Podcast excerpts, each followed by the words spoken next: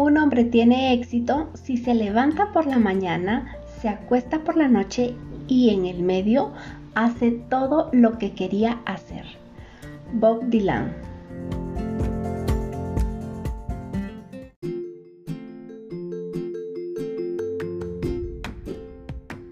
¿Alguna vez te has formulado alguna de estas preguntas? ¿Quién soy? ¿Para qué estoy en este mundo? ¿Para qué hago lo que hago todos los días? ¿A qué me estoy resistiendo? ¿Qué haría de diferente si no pudiera fracasar? Bueno, estas y muchas otras preguntas de poder vas a poder resolver en este reto de 30 días de amor propio vibrando bonito me fue mejor, donde con un sistema de auto-coaching te guiarás resolviendo estos desafíos que impulsarán a tu crecimiento personal. Bienvenidos a Empodérate, soy Irene Lemos.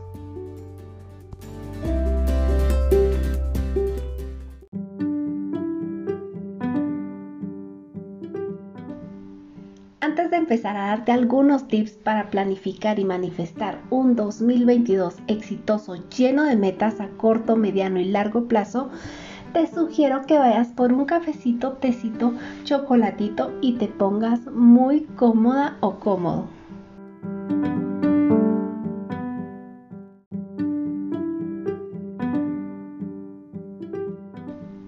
Lo primero que tienes que saber es que no podemos estar midiendo el éxito comparándolo con nuestros vecinos y las cosas que no tenemos. Recuerda que el verdadero éxito es como dice Barbie, es ser lo que queremos ser.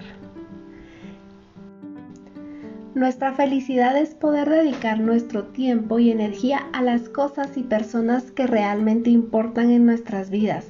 No importa en qué mes del año desees empezar a planificar tu vida. En realidad la fecha es lo de menos, ya sea enero o diciembre.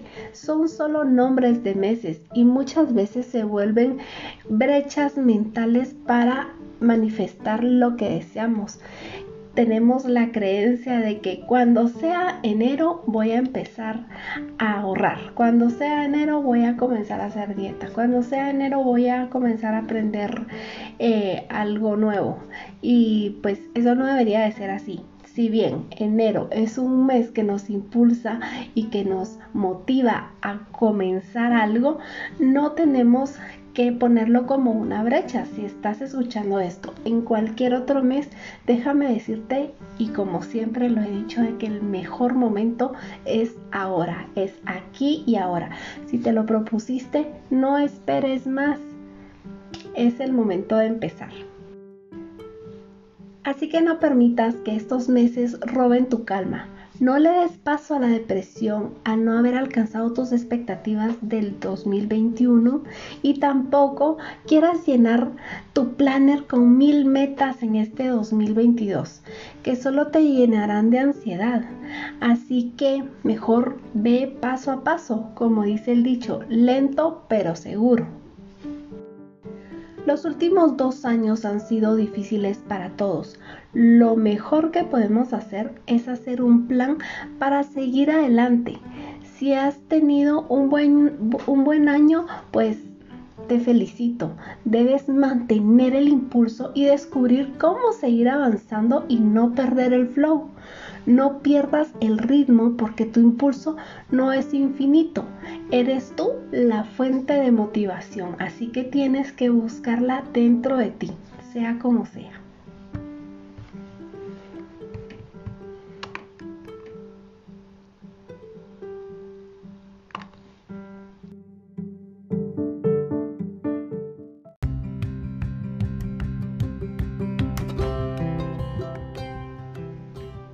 Juego para el 2022? Bueno, puede resultar difícil definir claramente tus objetivos. El problema de la famosa lista de propósitos de Año Nuevo es que no vale más que el papel en el que está escrita. Se convierte en una bola de papel que tiras a la basura a la primera molestia. En el mejor de los casos, la encontrarás debajo de una gran pila de papeles durante tu próxima gran limpieza. Las listas de propósitos de Año Nuevo son una falsa solución a un problema real. Son una ilusión, al escribir estas listas de propósitos sientes que ya has completado todo. Esta lista de propósitos suele ser suficiente para satisfacer la sed de cambios que nos invade a todos, a menudo a inicios de cada año. Es más, estoy segura de que una de las razones por las que llegaste a este podcast es porque o tienes el papel y el lápiz a punto de escribirlas o porque no sabes ni por dónde empezar. Debo decirte que es más interesante tener un objetivo claro que tener una docena de propósitos que nunca cumplirás. Y si es importante comenzar el año con una lista de metas y propósitos, pero este solo es el primer paso.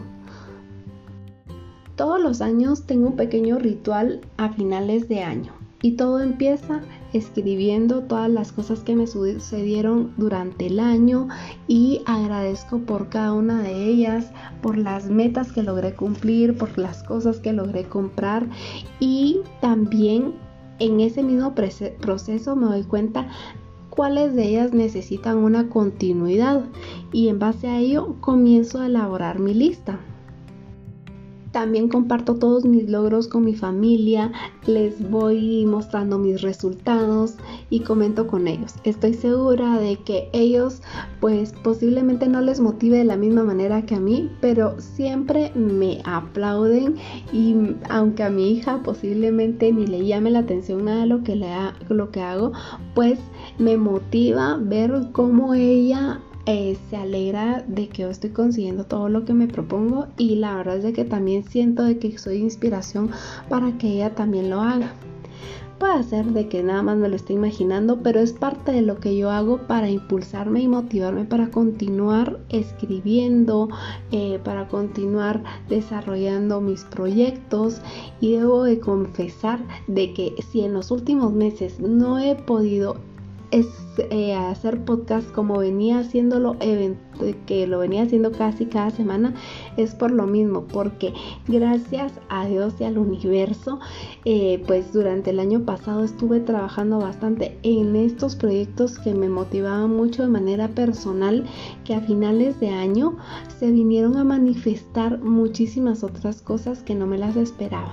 Así que una de las cosas de ella es de que ya establecí junto con mi esposo mi agencia de, marketing digital y ya la patentamos y todo y la verdad es que estoy muy ilusionada y muy contenta porque este año nos esperan nuevos proyectos ya que iniciamos el año hasta con clientes nuevos. Esto estoy segura que no hubiera sido posible si yo el año pasado no me hubiera concentrado tanto en mí y en trabajar en mí esto que estoy viviendo a, nivel profesional son los resultados de lo que yo trabajé de, a nivel personal. Bueno, luego continuando con este ritual que hago sobre hacer, eh, agradecer sobre todo lo que hice, todo lo que trabajé, todo lo que cumplí, lo que no cumplí, luego reviso esta lista y pues... Mm,